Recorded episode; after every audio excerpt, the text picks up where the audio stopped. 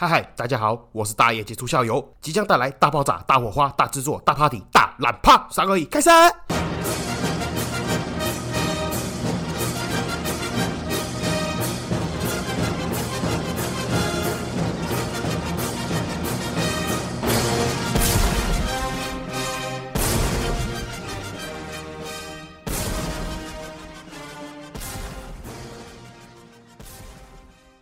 嗨，这里是社会观察日记，我是大一杰出校友，欢迎回来。好，今天呢跟大家聊聊天呐，哈，先挑一集，先没有承接上一集那个霸凌的事情，想说也不是说逃避啦，只是我最近真的有那个群友反映说我那个后面的那个评论啊，好像拖太久，积太久都没有念，然后我看一下，好像也真的是这个样子，再拖下去哦，我怕专门做那个评论哦，连续念两集也念不完，因为哦，我上一集啊，真的有念后面评论，好像是五六集。以前的事情了吧，然后那个评论的时间呢，也停留在那个二零二二年一月的时候，差不多那个时候了。那所以等于说两个多月呢，没有读评论的部分。那所以呢，今天呢，就是一样跟大家先闲聊一下最近发生的事情，还有一些心得想法了。首先先讲到是上一集我有提到的那个幼稚园事情啦。那本来是一个老师被开除嘛，我记得后来好像是变成两个还三个老师被开除。那这里我来告解一下啦，我算是无奈了，算是无能为。力力的，那我这边讲讲，你们听听就好了，不代表任何立场，也没有什么意思啊。那一切都还是以调查结果为标准。就是本来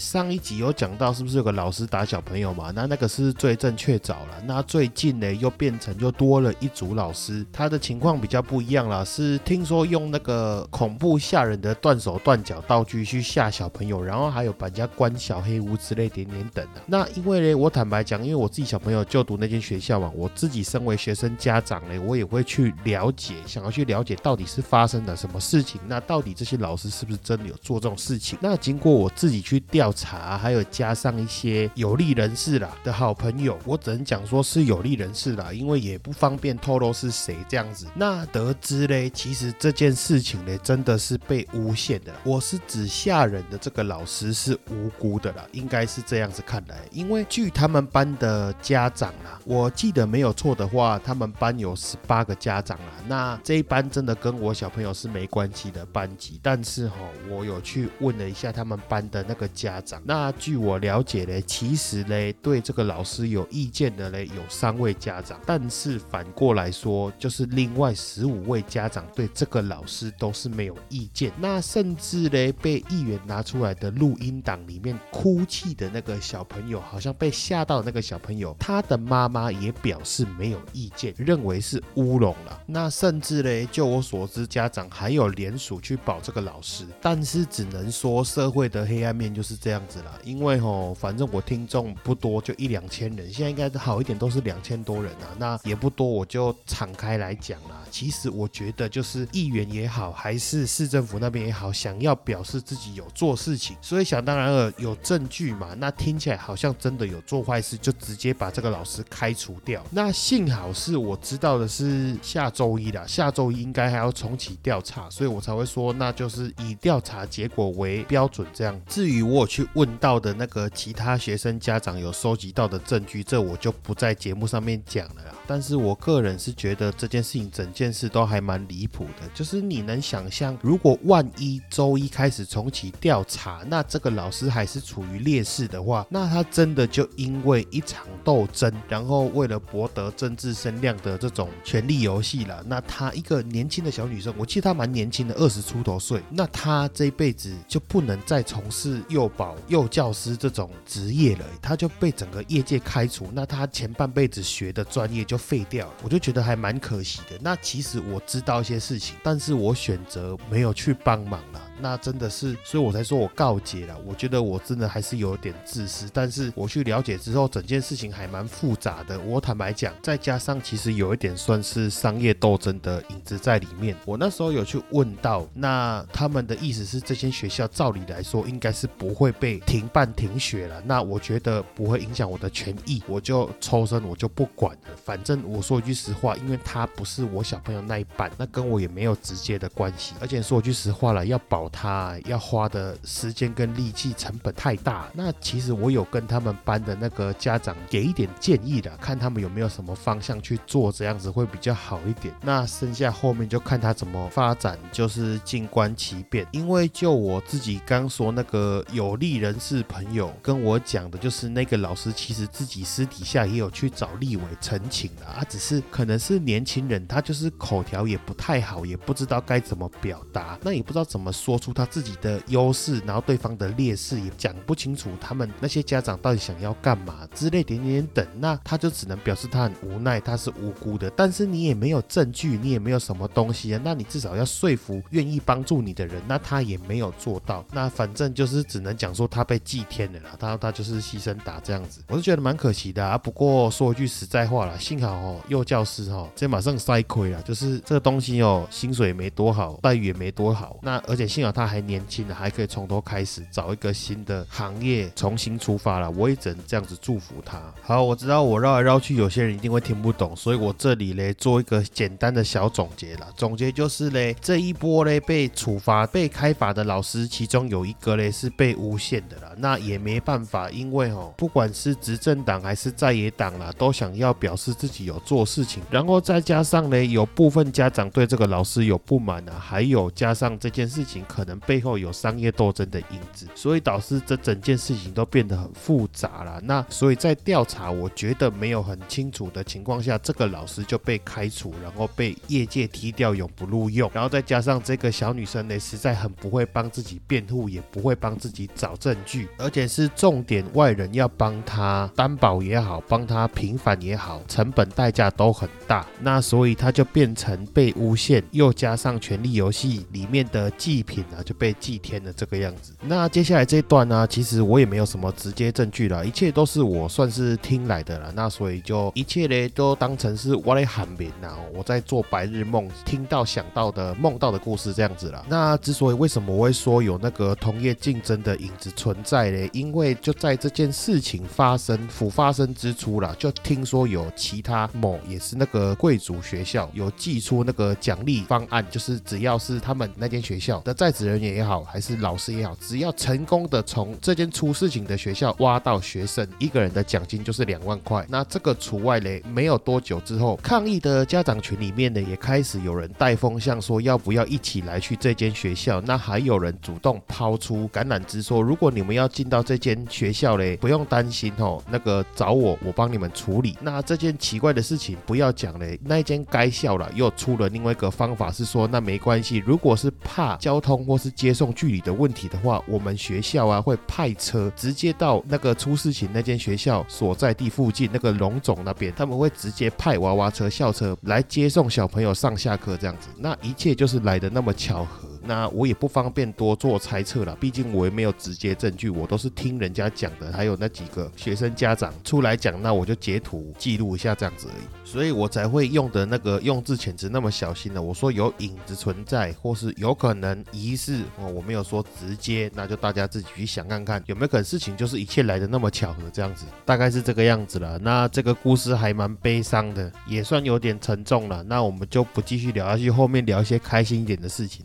那接下来就开始聊聊那个五星评论评论的部分然后好，开始首先第一个叶哥赞赞雅虎昵称被用不能用了。他说评论中肯想听叶哥的成长经历，私心希望更新快一点，祝你阖家平安。好，那最近就开始在讲了啦。最近是先讲那个霸凌的部分嘛，那讲到一半我先跳过讲其他的东西，接下来还会再讲一些，比如说我成长经历啊，还是一些做生意啦、做小生意投资的点点等的故事啊，算是跟大家闲。聊聊天一下这样子。不过讲到这里哦，我常常会跟朋友还是身边的人讲说，如果说人生是一场游戏，我觉得我自己这部分还蛮超值的啦。就我自己的一些成长经历啊、背景啊、遇过的事情，我觉得应该是蛮多人不会遇到，我觉得还蛮好玩的啦。但是总归还是一句啦，就是 you only live once，就是你尽可能在你的生活当中啊，去寻找你自己觉得有趣、新鲜的事情来尝试了。那我觉得嘞，尝试这些新东西啦，还是放开胆、放开手去做了。它其实真的是一个下档风险有限，然后上档获利无穷的事情，跟那个路边搭讪真没的逻辑啦方式差不多意思。好，感谢你。那再换下一个，下一个银楼 Xavier Tong 哦，这个是我现实生活中认识的一个好学弟，然后做那个呃鞋裁裁断厂的那个学弟。那他说，听大叶哥评论婆婆妈妈就是书五，想看跟客人解释怎么把情绪用文雅的方式表达出来。讲到这个哦，就是堵拦呐。其实哦，我这个人还蛮重视，就是客人跟我之间的互动的那种关系，就是我可以很客气，我可以对你好声好气的，但是我也不要求你。对我就是很尊敬，来干嘛？用人话来讲呢，就是我自己在做生意上面呢，我喜欢那种感觉是，比如说你来找我买东西，那那是因为我给你的服务很好，我给你的东西你觉得很优惠，我给你的东西是对的，是好的，那你也心甘情愿的把钱给我，你买的也很开心，那我卖你也很开心，算是双赢的。因为我就很不懂，像是我们卖奢侈品啊，卖珠宝银楼，就是这种结婚的啦，还是你比如说你纪念日啊，或是求婚钻戒，甚至是你送人家的礼物这种东西，它其实也不是生活必需用品，我也不懂说为什么你要来买，然后买的那么生气，那么累，然后疯狂杀价，弄得大家脾气啦、感情啊、情绪都不太好，那何必要嘞？我不一定要卖给你啊，那你也不一定要跟我买啊，是不是这么说？那我觉得现在有些客人很奇怪，我是遇过很多次，因为有时候那个客人来哦，其实我们大致上都会认得，这个是一个做业务的最基本要求啊，那个眼力要好。那我就觉得这些人很奇怪，就是他们明明啊，可能第一次来，然后心情不好，然后跑去那个 Google 还是跑去。去任何一个地方给我留副品，但是第二次又跑来找我买，我就觉得这种人心态很奇怪。你就是那么讨厌我，然后你第一次感觉到感觉很差了，那你干嘛再来第二遍呢？那我们互相折磨吗？其实我也知道了，这些人之所以会回来，就是因为吼，我通常以我的个性啦，如果我都会对你觉得翻白眼，我都会觉得你 OK 的话，应该没有人做得了你的生意。那再加上我们家的库存东西是真的比较多，可以去选的，所以你一定是逛了一圈之后又再回来。那我的意思就是这样子啊，那你。当初在我这边耍脾气啦、哦发飙啦之类的，那你再回来之后，你自己不会觉得很尴尬吗？那你何苦嘞？那大概是这样子啦。一时间哦，我竟然想要再继续讲下去，那想说算了，先不要好了，我再继续哦展开讲哈，我真的怕讲不完。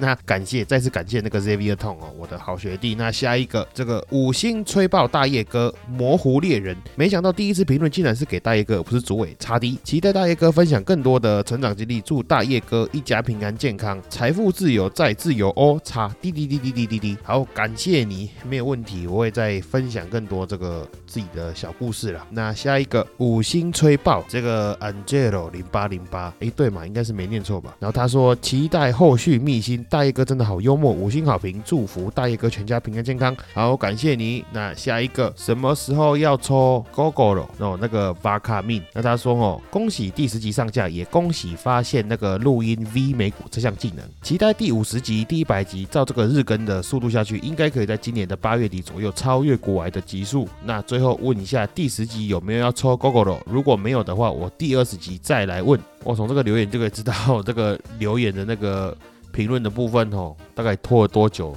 才来念哦，这个留言竟然是第十集，现在是第二十几集了，真的是有点溜懒了，有点偷懒了哦。那再次声明声明一遍呢，我没有要抽 GoGo 了哦，那个道理我都懂，但是就是没有要抽 GoGo 了。也不是说不抽 GoGo 了，应该这样讲。如果啦，如果我真的有一天有一集的那个叶配的金额跟一台 GoGo 差不多的话，我就买一台 GoGo 来抽。又或者是我有那个狗屎运啊，那但是现在机会是不太可能发生的，虚无缥缈。那如果真的有一天哦，真的 GoGo 愿意找我工商了，我就帮大家争取福利了，这样子可不可以？哎，我这个现在是做兴趣取向的哦，那个已经花了一堆钱买设备，那又花了钱在整理那个录音间。现在就在想说，因为录音间有点热，本来是那个读书室兼电脑室的，想说那要不要装冷气？我装下去应该要花更多钱。因为我说真的啊，你们之前如果有听过我开头念那个叶配，我叶配是完全没有收费的，我真的完全是保持着练口条跟多了一个那个梗可以讲，或多一个那个话题可以聊，所以去接那个叶配，我是完全没有收钱。所以一样，只要各位群友啦、听众，你们觉得我的形象不会带晒你们的产品，或是不会带晒你们家的话，你敢来找我叶配，我就会免费帮你叶配了。那但是前提是你能接受啦，因为就是我很怕我的形象会带衰了，就是些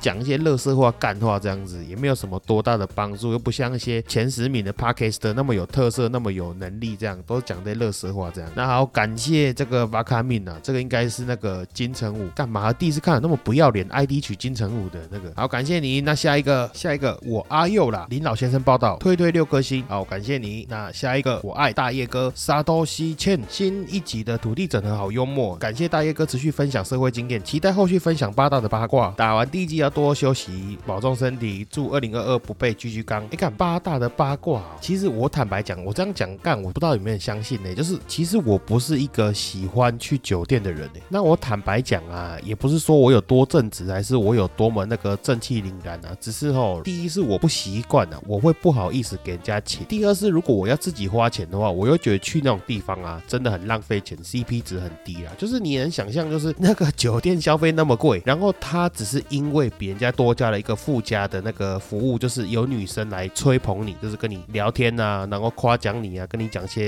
场面话之类的。那你懂我感觉吗？就是因为我们自己做生意的嘛，你平常就已经在跟客人捧懒趴了，你知道吗？你就是讲一些场面话，夸奖这个客人给他听。那你自己私底下也知道，干这些都是假的，就是没有营养，都是屁话。哎，你真的觉得一个你翁当哎，金价写在尊敬你吗？他就是因为你有给他小费而已啊，是不是这样子？而且你要想哦，你在酒店里面叫的酒啊，跟叫的食物比外面贵好几倍。那好几倍就算了，你要想你叫这个小姐进来陪你聊天，你要付他钱，你点的这一堆东西也要钱，而且是外面的好几倍，那就算了。那你点进来这个小姐还拼命喝你那个贵的要死的酒，那这个乐趣到底在哪里啊？我跟你讲，如果今天是我去上酒店，那个小姐要敬我，我一定跟她说：别别别，你别敬我哦，你啉醉的话，这酒哦，我感觉啉的话，不是这样说吗？因为那个小姐说实在话，人家也很不想喝，人家每天上班都在喝，喝到想吐，所以就等于你花了一整个晚上，然后还花了很多钱，然后再演戏，那你不干脆去玩剧本杀就好了？那当然讲都是这样讲啊，但是哦，嘴巴说不要，身体却很诚实啊。那以下开放那个听众，如果要带我去酒店的哦，不用收钱的，我很欢迎哦。以下联系请私讯，谢谢。好，下一个五星潮吹 S M 楼那他说银楼聊腻了，可以来聊车车。你说的那种车车是真的车车，还是那种老司机带带我那种车车？不过说真的啊，就算是真的车，还是那种老司机那种车车啊，我其实都不太熟哎。说真的，我看 A 片真的是那种，就是点开网站，然后随机点看哪个长漂亮就点哪个那种，我不会去特别记那种 A V 女优还是什么番号，我就会背番号的人都很屌很强哎，那个到底怎么背起来？它就是一串那个数字加那个英文这样子而已。而且你通常看完第一遍，你还会再看第二遍。遍嘛，你如果不会看第二遍，你干嘛去背那个番号？因为我是认真的，我是真的好奇，说真的会有人就是一直看同一部片敲吗？那个敲得出来吗？你就他还没演到哪里，你就预想知道他下面怎么演的，那不会觉得很扫兴吗？那至于如果说是那个真的车车啦，可以开的、可以骑的那种车车的话，其实因为我不太懂啦，所以我坦白讲，我还蛮看颜值或者是说看 CP 值。我人生中第一台车啊，应该是开那个本田的那个 CRV 啦，接家里面的二手车、中国车来开。然后其实我很早就开始开车了，我印象中应该是十七、十八岁就开始开车。那原因也很简单，也很有趣啊。其实就是我当时候因为是八加九时期的，恰逢那个时期，我都骑那个改装机车。我永远记得我第一台人生中的摩托车嘞，是我高一的时候买的，是哈特佛的那个云豹。然后那时候是找那个人头来挂牌啊，那实际上是我在骑。那那时候就把那台挡车了，然后把它改成那种滑胎风格。那在第二台嘞，后面是那个塑胶车。RSZ 那时候也是爆改啊，是那种就是恰逢中二时期啊，不知道有没有看过，大家就是在路上看那种年轻配件啊，然后就把车改的很吵，那种 Ken Car 旧斗那种，那样砰砰砰那种的。那为什么我会买得起，而且家人都不会发现呢？主要是因为那时候真的是爸妈忙于事业，都没有在管我，那我又微灰三走了，就是做一些有的没有的，所以有一些闲钱去买摩托车。那至于这些微灰三走的事情呢，有机会我再做一集跟大家聊聊。那后来是因为东窗事发嘛，家里面人知道我就是骑这种。奇怪啊，然后很吵、很中二的摩托车，又觉得危险，所以后来索性呢就直接给我开车了。那台车大概开了六七年有吧，那之后大概才换了一台那个宾士的一两百，不过那台是水货车，就是外汇车啦。那时候应该是因为要结婚了啦，所以才换了那台车。我那时候买的时候，我记得那时候那个 E Class，它那个好像才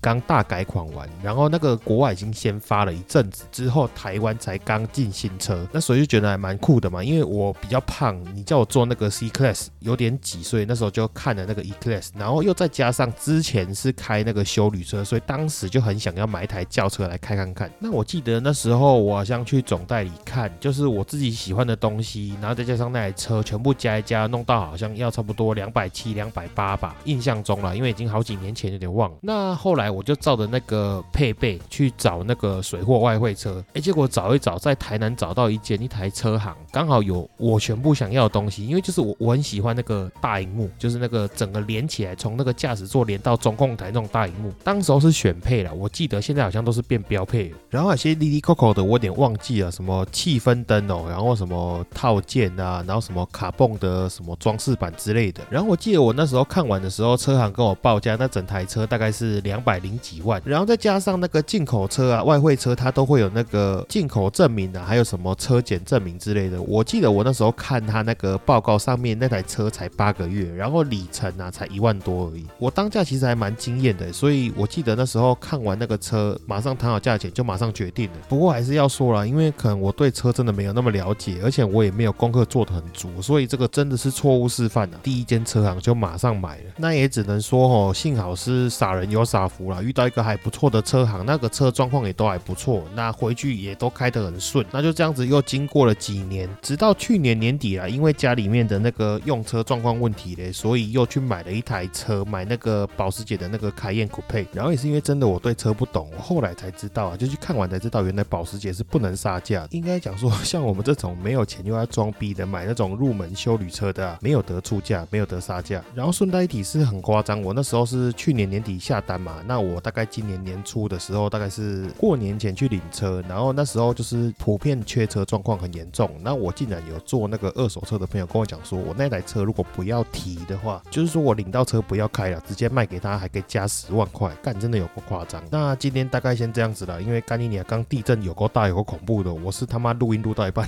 然后绕跑，然后现在跑回来做结尾，这样干你娘哎有个恐怖的，妈他刚摇三次哎，地震有个大，妈屎都快拉出来。好，那先这样子哦，晚安各位晚安，爱你们，拜拜，周月。